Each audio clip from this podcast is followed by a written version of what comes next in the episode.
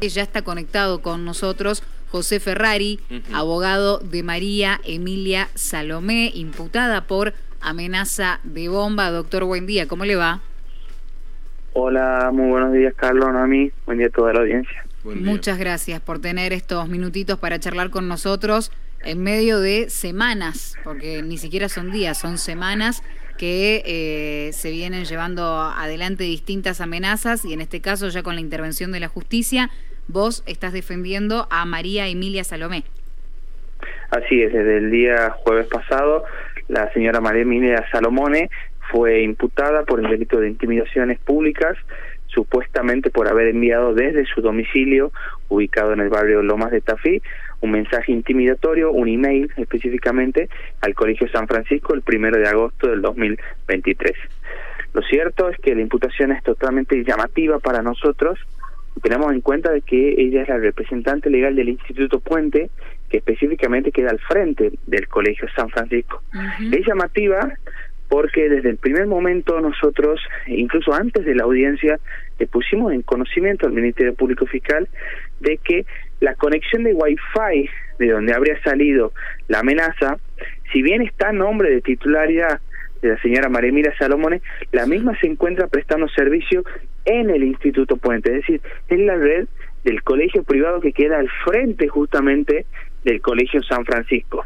El Ministerio Público Fiscal esto no lo quiso ver, sosteniendo de que el informe que la empresa prestataria Claro había remitido daba cuenta de un domicilio en el barrio de Lomas de Tafí. Sin embargo, este domicilio es el domicilio de facturación, es el domicilio real de la señora, no el domicilio específico donde se encuentra la red Wi-Fi.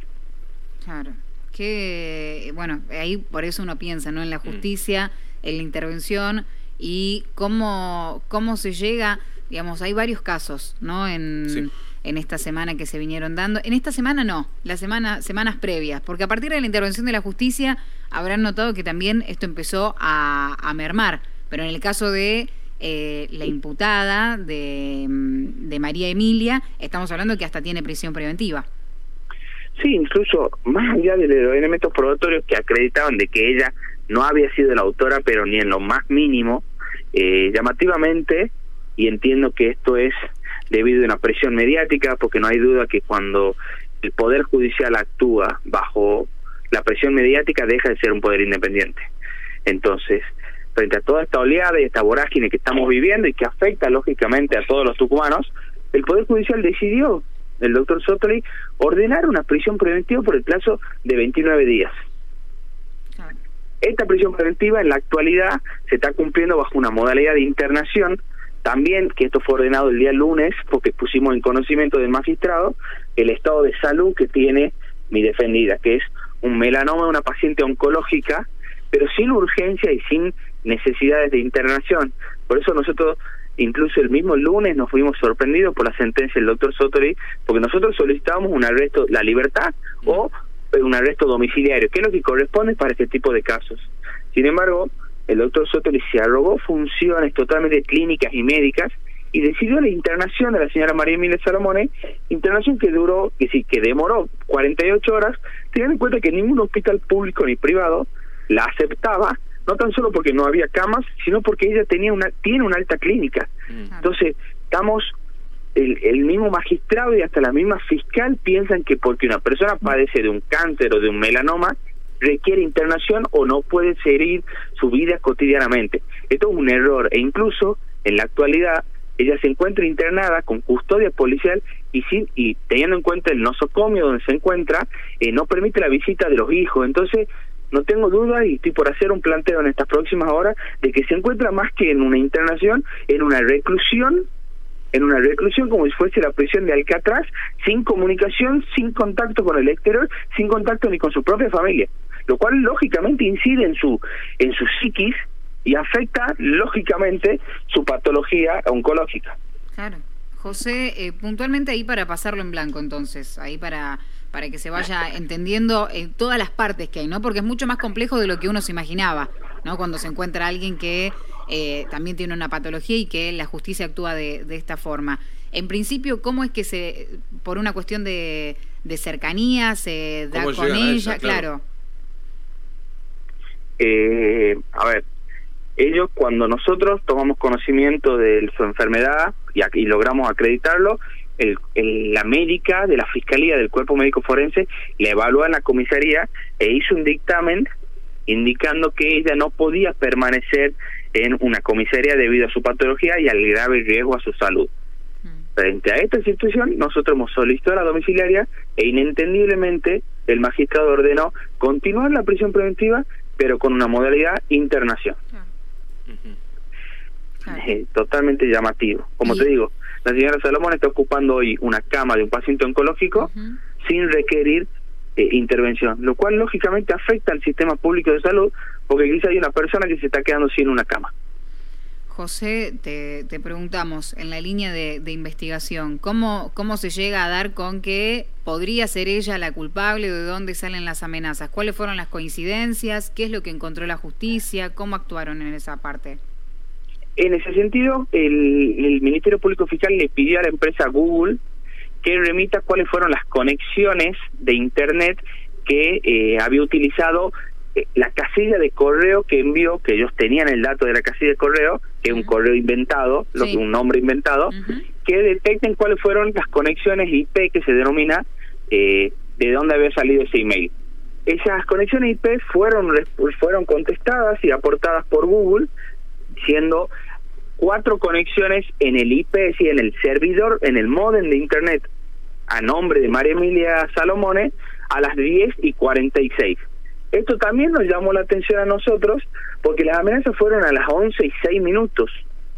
Ese es el horario del correo. Claro, el horario de creación, el horario de creación del email, porque esto es un poco más complejo, mm. es a las 10 y 46 desde la red Wi-Fi de María Emilia Salomón. La amenaza es 20 minutos después. Mm. Sin embargo, en el informe de Google no avisan que a las 11 y 06 está conectada a la red de María Emilia Salomón. Entonces, ¿cuál es el razonamiento que hace el Ministerio Público Fiscal? Se crea un mail a las 10 y 46 desde tu dirección de eh, desde tu dirección de Wi-Fi. Bueno, ese email, después de 20 minutos, envió un mensaje amenazante. Entonces sos vos. Es decir, entonces sos vos responsable porque desde tu red Wi-Fi se creó un email que 20 minutos después recibió o envió un mensaje amenazante. Así de ilógico como suena. Doctor, o sea, la responsabilidad que ella tiene, por lo menos eh, lo que usted nos está comentando, es que está a nombre de ella. El, wifi. Así es. Claro. Nada más, mm. nada más. Y como te digo, nosotros, el Ministerio Público la acusa de haber sido autora desde su domicilio si consideran de que ella se despertó una mañana, no en su carácter de representante legal, sino como una ciudadana más, a enviar este correo mm. electrónico intimidatorio, siendo que hay más de cinco elementos probatorios que dan cuenta de que esa red Wi-Fi es del Instituto Puente, que el Instituto Puente queda al frente del Colegio San Francisco, que en la casa de la señora María Emilia Salomone no tienen un servidor que sería de Claro, sino de Personal Flow, y que además, y esto es más llamativo todavía, porque esto es una información que está desde el primer día, que la amenaza, de acuerdo a la geolocalización que informó la pericia del Ministerio Público Fiscal, da en San Miguel de Tucumán. Mm. Y la señora vive en la localidad de Tafí Viejo. Entonces, es totalmente todo, ni siquiera agarrado eh, de los cables, es es totalmente absurdo, es no tengo duda un chivo expiatorio.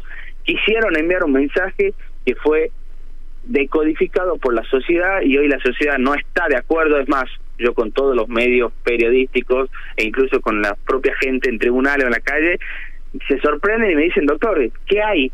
Y yo acá no tengo duda que hay una presión mediática hacia un poder hacia un poder judicial que dejó de ser independiente frente a este tipo de casos. Por último, José, te queríamos preguntar algo que también hoy un mm. colega hacía mención. En el caso de, de María Emilia, que estuvo defendida, tiene una presión preventiva por 29 días, ¿es así? Así es. Y eh, una de las últimas eh, detenciones con prisión preventiva, en el caso de la amenaza de bomba de Caja Popular, lleva siete días. ¿A qué se debe esa diferencia? Eh, esto desde nuestra completa ignorancia, preguntando. siete días y bueno, generalmente el Ministerio Público Fiscal, que es quien lleva adelante la investigación, considera de que en 30 días, 60 días o en 10 días puede llegar a producir los medios de prueba necesarios para que el imputado no los entorpezca. Entonces, Con ese criterio, el Ministerio pide, en 60 días yo voy a poder terminar la investigación. Bueno, muchas veces piden 60 días, pero quedan pendientes dos elementos de prueba, dos declaraciones testimoniales que se pueden hacer en un día, o un pedido de informe en siete días. Bueno, el juez valora cuáles son las pruebas pendientes y valora el plazo que le tendría que llevar al Ministerio Público Fiscal realizar esta prueba y en base a eso también define el monto de la prisión preventiva. ¿Se entiende? Bien. Como te digo, por lo menos en el caso de María Emilia Salomone, no estamos ante una causa compleja en términos de delitos telemáticos. Es decir, para que la audiencia lo entienda, la prueba para liberarla a ella y demostrar que ella no es culpable de este delito, no fue autora, es un simple informe de la empresa Claro indicando que la prestación del servicio se encuentra conectada en Marco Paz al 600. Ese informe el Ministerio Público Fiscal lo puede pedir en 48 horas. Sin embargo, ya vamos siete días de prisión preventiva. Doctor, eh, le agradecemos la comunicación con LB7 y estaremos al tanto del caso, lógicamente, y consultarlo cuando sea necesario. Muchísimas gracias a ustedes, muy buenos días. Ahí estamos en diálogo con José Ferrari, abogado de María Emilia Salomone.